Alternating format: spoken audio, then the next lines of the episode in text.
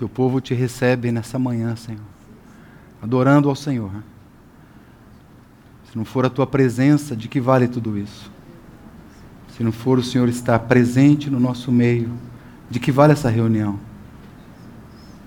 A tua presença para nós é tudo, Senhor. Nós sabemos que não somos dignos dela. Sabemos que nós trememos diante da tua presença.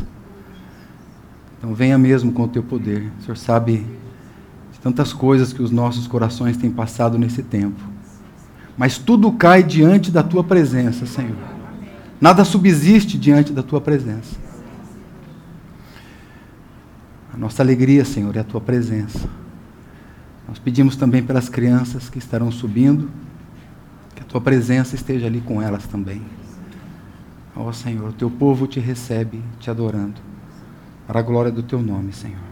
Amém. Amém. Eu quero abrir duas passagens, irmãos, da palavra do nosso Deus. A primeira do livro de Apocalipse, capítulo 4. Na outra oportunidade que estive aqui, nós compartilhamos um pouco sobre esse ambiente que há na eternidade o ambiente que há diante da glória do nosso Deus. Quando nós colocamos os pés aqui nesse nesse capítulo, algo diferente do que vinha nos capítulos anteriores começa a acontecer. E o primeiro versículo diz assim: E olhei, e eis que estava uma porta aberta no céu. E a primeira voz, como de trombeta, ouvira falar comigo e disse: Sobe aqui e mostrar-te-ei as coisas que depois destas devem acontecer. E o outro versículo, versículo 3: E o que estava assentado no trono era na aparência semelhante à pedra de jaspe, sardônica, e o arco celeste estava ao redor do trono, e era semelhante a esmeralda. Versículo 4. E ao redor do trono havia vinte e quatro tronos, e via sentados sobre os tronos vinte e quatro anciãos, vestidos de vestes brancas, e tinham sobre a cabeça coroas de ouro. E o versículo 8, irmãos, eu quero que vocês coloquem os olhos nele, com bastante cuidado, com bastante reverência, e eu quero ler junto com vocês. Ele diz assim: e os quatro animais tinham, cada um, respectivamente, seis asas, e ao redor e por dentro do trono estavam cheios de olhos. Aqui a nossa versão vai, vai, vai ser um pouco mais é, igual. Vai ser mais igual do que anteriormente. Mas vamos lá. E não descansam nem de dia e nem de noite, dizendo: Santo, Santo, Santo é o Senhor Deus o Todo-Poderoso, que era e que é e que há de vir. Amém. De alguma maneira, nós unimos agora aqueles que puderam levantar as vozes nesse, nesse trecho, de alguma maneira, nós unimos as nossas vozes com seres eternos. Na eternidade, é isso que está acontecendo nesse exato momento. Eles estão dizendo in, é, constantemente: Santo, Santo, Santo. E aí é interessante que aqui ele diz o que era, o que é e o que há de vir. E se você colocar os olhos, só colocar os olhos, capítulo 1, versículo 4, João está dizendo, está escrevendo às sete igrejas, está falando a respeito agora do Senhor Jesus, ele está dizendo que ele é esse que era, que é e que há de vir. É o Senhor Jesus. E o versículo 8, o Senhor Jesus agora se apresenta como o Alfa e o Ômega, o princípio e o fim, e diz o Senhor: Eu sou o que é, o que era e o que há de vir. Eu sou este. Este que vocês estão lendo aí agora e falando, alguns com mais timidez talvez que o outro, eu sou este. Que era, que é e que há de vir. E esses que vocês estão dizendo, santo, santo, santo, sou eu. Mas eu quero ir para o segundo texto, que é onde nós vamos nos deter um pouco mais. Isaías, vamos voltar lá para o Antigo Testamento. Isaías no capítulo Qual capítulo? Isaías 6. Isaías 6. Então nós vamos ver agora a mesma cena que nós vimos em Apocalipse. O Apocalipse é o livro que está consumando todas as coisas. E João, então, vê uma porta aberta, ele é convidado para entrar nessa porta aberta. Ele entra nessa porta e a cena que ele vê é uma cena de adoração. É isso que ele vê na eternidade. E aqui no capítulo 6, no versículo 1, diz assim: No ano em que morreu o rei Uzias, eu vi o Senhor assentado sobre um alto e sublime trono. E o seu séquito, ou seu manto, ou a sua orla, enchia todo o templo. E os serafins estavam acima dele. Cada um tinha seis asas. Com duas cobriam o rosto, com duas cobriam os pés, com duas voavam. E clamavam uns para os outros, dizendo: Vamos ler junto de novo? Vamos unir as nossas vozes a esse tempo eterno? Santo, Santo, Santo é o Senhor dos exércitos, toda a terra está cheia da sua glória. Amém, amém, aleluia. Louvado seja o nome do Senhor. E os umbrais das portas se moveram com a voz do que clamava, e a casa se encheu de fumaça. Então eu disse: Ai de mim, eu vou perecendo, porque eu sou um homem de lábios impuros e habito no meio de um povo de impuros lábios. Os meus olhos viram o Rei, os meus olhos viram o Senhor dos Exércitos. O meu convite, irmãos, é para que a gente possa então entrar nesse ambiente pelo sangue do Cordeiro que foi derramado. Nós estamos aqui por causa do sangue que foi derramado. Aquele que estava sentado nesse alto e sublime trono, ele veio ao mundo, vestiu uma roupa humana. E ele morreu na cruz por causa de nós, dos nossos pecados, para que a gente pudesse ter entrada nesse mesmo local aqui. E o que nós estamos fazendo quando nos aproximamos com confiança dessa mesa? Ah, temos ali um vinho, o produto da uva, temos ali o pão, produto do trigo. E o Senhor Jesus disse assim: Fazei isto, isso é mais do que um convite. E a gente fala, né, o Senhor nos convidou, amém, é um convite. Mas é um imperativo, fazer isto. E nós não podemos deixar de fazer isso, porque foi assim que ele nos salvou. Fazer isso em memória de mim. Não é para você olhar para você. Isaías aqui, ele disse assim: Eu vi o Senhor. Ele tirou os olhos dele. Ele poderia colocar os olhos nele. De alguma maneira, dentro desse contexto, pro, provavelmente Isaías fosse o homem mais justo do seu contexto aqui. Provavelmente. Aí quando ele vê a glória do Senhor, ele fala: ai de mim. Eu estou perecendo, estou me esgotando, eu estou morrendo, estou sendo consumido pela glória do Senhor. Eu quero ler aqui um pequeno, pequeno trecho de um autor do século XVII, não sei se eu sei dizer o nome dele, é John Flavel. E esse irmão, ele foi alguém que debruçou sobre as escrituras sagradas. Ele escreveu um pequeno texto. E nesse debruçar, ele encontrou quem nas escrituras? Alguns estudiosos dizem que se você ler 20 versículos, talvez no máximo 25, e não encontrar o Senhor Jesus neles, volte e leia novamente. Você não viu o Senhor Jesus. Ele está de Gênesis a Apocalipse. Quando a gente abre Isaías, né, a gente tem essa tendência, não, mas Isaías, né, lá do Antigo Testamento, Antiga Aliança. Quando a gente abre Isaías, tantos capítulos, em especial os seis que nós estamos vendo agora, nós vemos um Senhor, essa palavra Senhor é Adonai, soberano, Senhor, meu Senhor, a gente vê o Senhor Jesus ali. E eu vou mostrar isso para os irmãos.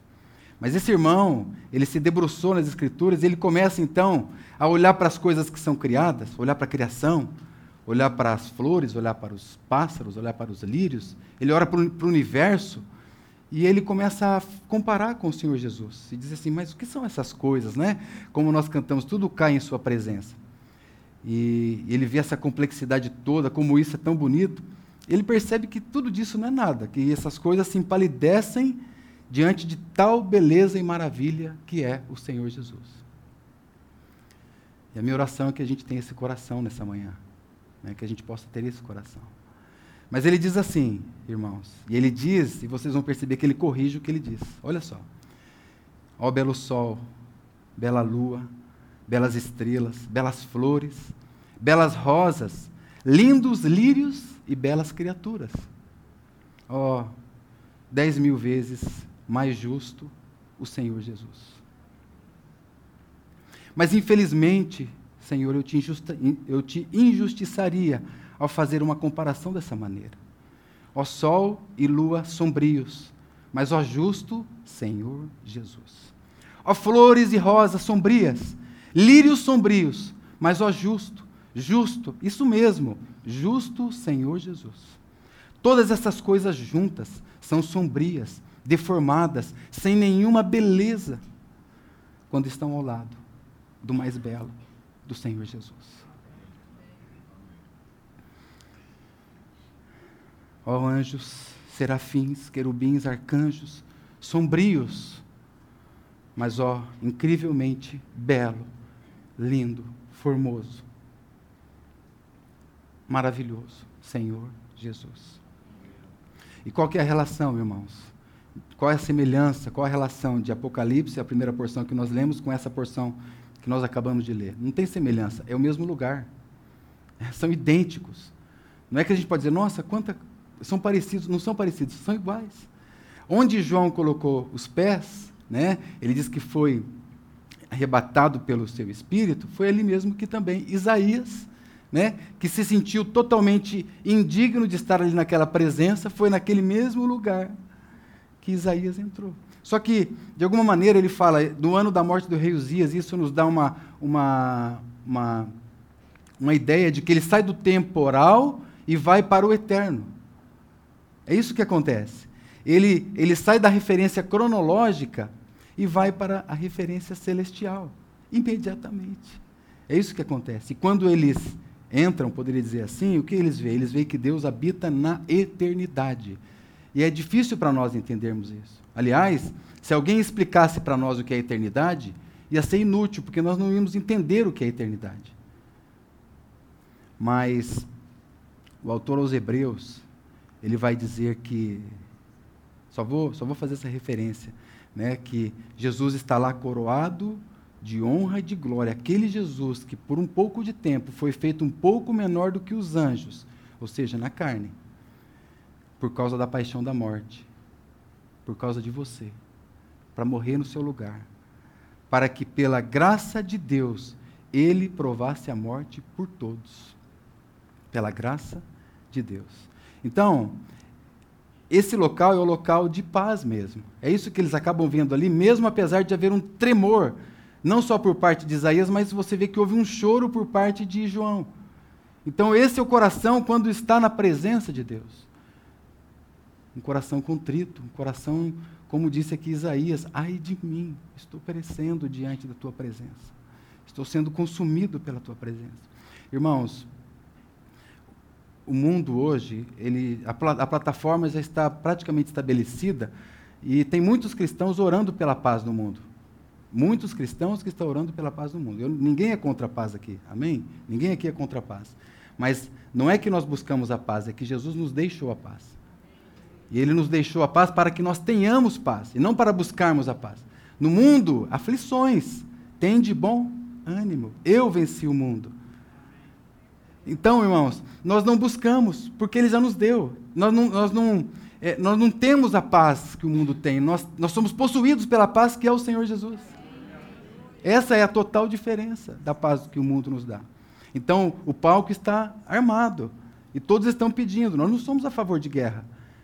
Nós não somos, mas nós temos que ver a nação que nós somos, porque Isaías disse assim: Santo, Santo, Santo é o Senhor dos exércitos. Qual exército é poderoso nesse mundo diante da presença de Deus? Ou será que está acontecendo algo que passou por esse trono? Porque foi isso que ele viu também. Os dois viram um trono. João viu um trono. Não são dois tronos. E Jesus ocupa o lugar de preeminência, porque ele está à destra do Pai. A destra não é a direita do Pai, como nós sabemos. É no lugar de preeminência desse trono, entronizado como Cristo. O mesmo Cristo que Isaías viu. O mesmo Cristo. E nada passa por esse trono. Todas as coisas têm que passar primeiro por esse trono. Não há nada que aconteça sem primeiro esse trono tomar conhecimento. Porque ali é a soberania inabalável do Senhor, é esse trono. é o lugar de honra, de autoridade. Esse trono está no céu, amados, no terceiro céu. Paulo estava orando e pedindo para que Deus removesse o espinho da sua carne. Espinho da sua carne, os irmãos, a gente não sabe o que é, mas é isso que você está passando. Esse é o espinho na carne. Que bom que ele não descreveu. Não, eu estou com um problema aqui no meu trabalho. Ele não descreveu. Eu estou com um problema na minha família, com o filho. Eu estou com um problema no, no meu casamento. Não, irmãos, o nosso grande problema é diante do trono de Deus. É ali na soberania de ver que tudo passa ali. E ele orou, ele falou, orou três vezes. E ele disse assim: Eu fui arrebatado ao terceiro céu. Eu fui levado a este lugar, o apóstolo Paulo. E o que ele ouviu? Ele ouviu coisas inefáveis que ao homem não é lícito falar, mas uma coisa ele disse que ele ouviu: A minha graça te basta, porque o meu poder se aperfeiçoa na fraqueza. Então, o que, que nós vemos nesse trono de eternidade? A graça de Deus. A graça eterna de Deus está ali. João nos traduz isso dizendo do, do, que ele viu um arco-íris ali. Né? E a primeira menção disso é lá em, em Gênesis. Noé, Deus prometeu que não mais consumiria a terra e colocou um sinal, o arco-íris. Então João fala do arco-íris, mas nós sabemos, Paulo nos fala que a graça do Senhor nos basta. Nós estamos aqui por causa da graça de Deus. Nós não somos dignos de colocar os pés nesse lugar, irmãos. Não somos. Ele nos salvou inteiramente pela graça de Deus.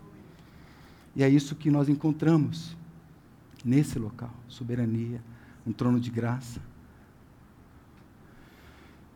E aqui os serafins. Deixa eu falar um pouco para vocês sobre essa figura enigmática. Porque a primeira, é a única vez na Bíblia que aparece serafins é aqui. Essa palavra serafim, ela também pode ser traduzida por brasa, abrasador. Essa palavra é utilizada lá no deserto, quando o povo estava murmurando. Então Deus manda no sentido negativo as serpentes abrasadoras. No sentido negativo. Mas aqui ele vem no outro sentido. Somente aqui aparecem esses serafins. E dizem que eles tinham seis asas. Né? É interessante que nós vimos lá que lá no. Em João, no capítulo 4, aqueles seres viventes tinham seis asas. Não foi? Seis asas. Agora, que, que isso fala para nós? Aqui, nós compreendemos que Isaías está nos explicando que com duas eles cobriam os seus rostos, né? cobriam as suas faces, com duas eles cobriam os pés e com duas eles voavam. Ou seja, uma adoração contínua e intermitente para o Senhor. Mas não só isso. Eu não sou digno de olhar para a glória de Deus. Não sou digno dessa glória. Irmãos, esses seres, esses seres aqui, esses serafins, né, são seres extremamente misteriosos. Mas eles são, é, é, são seres magníficos da criação de Deus. Não há de se negar isso. Eles têm a sua glória dentro de um sentido limitado, é claro. Mas eles estão dizendo o seguinte: eu não sou digno da glória de Deus. Então, quando você vê que ele está tampando o rosto, cobrindo os pés e, e, e, com duas voando, é porque eles estão todos cobertos, dizendo: Eu não sou digno do que o Senhor fez por mim, eu não sou digno. Nós podemos traduzir dessa maneira, né? Claro que os serafins estão lá e o Senhor não morreu pelos serafins, o Senhor morreu pelas criaturas, o Senhor morreu por nós. Agora, eles estão dizendo, eu não sou digno de olhar para a glória de Deus. E eles cobrem os pés dizendo, eu não sou digno de estar aqui na presença de Deus. Sua presença me consome, Senhor. Tudo cai diante da tua presença. E essa palavra que eu disse para vocês, serafins, né, eu disse que é traduzida também por abrasadores, que, que é algo que queima. E isso significa que eles não são seres mornos e não são seres frios, mas eles estão queimando de devoção àquele que está sentado no trono. Então, irmãos, nós descobrimos, nós descobrimos que o que eles fazem é mais importante do que o que eles são. Eu disse algumas coisas aqui do que o que eles são, mas o que eles fazem? Eles se prostram diante da majestade. E não só isso. Eles, num coro celestial, o que é que eles dizem? Santo, Santo, Santo é o Senhor dos exércitos. Toda a terra está cheia da sua glória. E esse séquito, né, essa, esse, esse manto vai cobrindo todo o templo, mostrando que aquele que está sentado ali é um rei. Um rei. Um soberano Senhor. E eles clamavam exatamente isso, diante daquela majestade nas alturas. Três vezes santo. O título talvez talvez, irmãos, mais proeminente do Senhor nas Escrituras. Talvez. É claro que o Senhor é luz, é uma luz inacessível, ele habita na luz inacessível. É claro que o Senhor é amor, ele é misericórdia, ele é graça, né? Ele é tudo isso. Mas é a única vez que nós vemos um atributo do Senhor sendo repetido três vezes. Santo. É a única vez? Não, desculpe. É somente essa expressão, santo. Santo, santo, santo. Quer dizer assim, Senhor, não há ninguém como o Senhor. O Senhor é único, o Senhor é separado, o Senhor é exclusivo. A sua santidade moral, espiritual, é como que inalcançável para nós. Então o Senhor é santo, santo, santo. Paulo orou três vezes, porque ele estava enfatizando algo. Não sei se ele orou três vezes literalmente. Ele diz três vezes. Mas na cultura oriental, quando você queria é, destacar alguma coisa, colocar peso numa palavra, você repetia três vezes. Você dizia ela três vezes. Ou seja, isso colocava como que uma. É, tornava um. Poderia. Sabe quando você destaca o texto? Pega a canetinha, destaca o texto, ou põe em negrito? Né? Ou você pode falar grande, mas você pode falar, colocar um ão. Para nós, colocar um ão grandão. Na cultura oriental, repete-se três vezes para ver a força daquela expressão, do como você quer tributar ao Senhor com peso as suas palavras. Então você diz: Santo, Santo, Santo. Os maiores e mais elevados atributos ao Senhor. E é isso que eles estão fazendo lá. E nós fizemos aqui, agora há pouco. Então, quando eu quero chamar a atenção, enfatizar algo, superlativar, eu digo santo, santo, santo.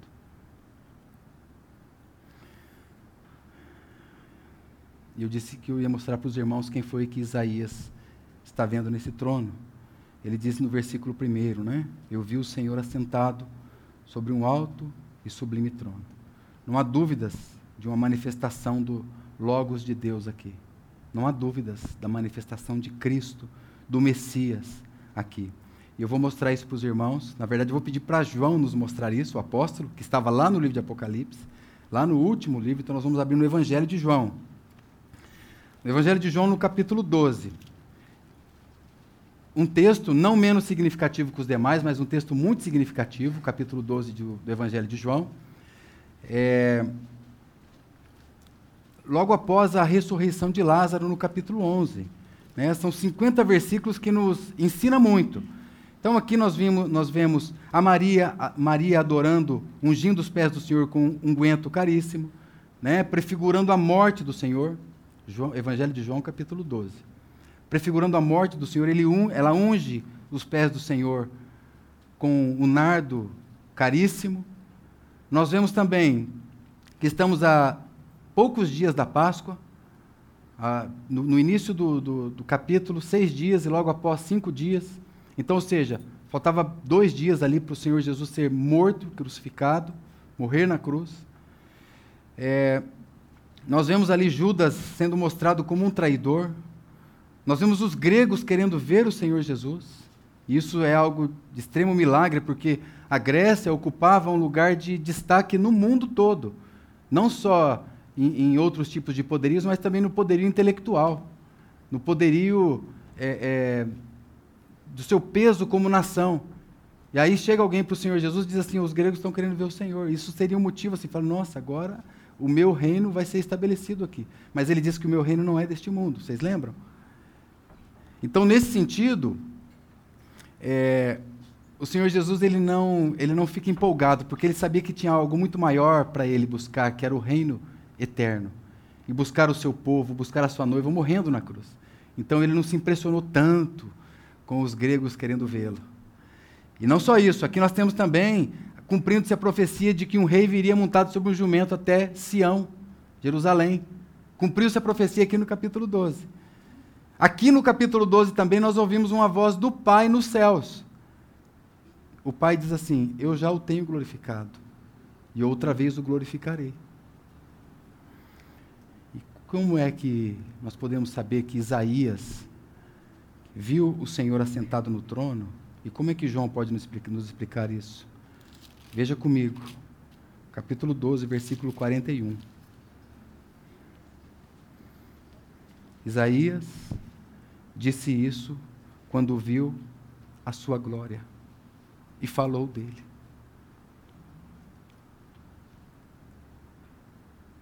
Vocês entendem, irmãos? Isaías disse isso quando viu a glória do Senhor. Quando viu o Senhor assentado no alto e sublime trono. Isaías disse isso quando viu aqueles seres serafins se tampando, dizendo da sua indignidade, da sua falência diante do trono de Deus. Isaías disse isso. E João está nos explicando. Vocês estão vendo quem estava sentado no trono? Vocês estão vendo? Ele estava sentado no trono. Irmãos, nós precisamos descobrir, como diz Romanos capítulo 11, tudo é dele, por ele e para ele. Como nós precisamos alcançar essa mesma visão. Eu vi, no ano da morte do rei Uzias, eu vi o Senhor assentado num alto e sublime trono. Precisamos tanto dessa visão.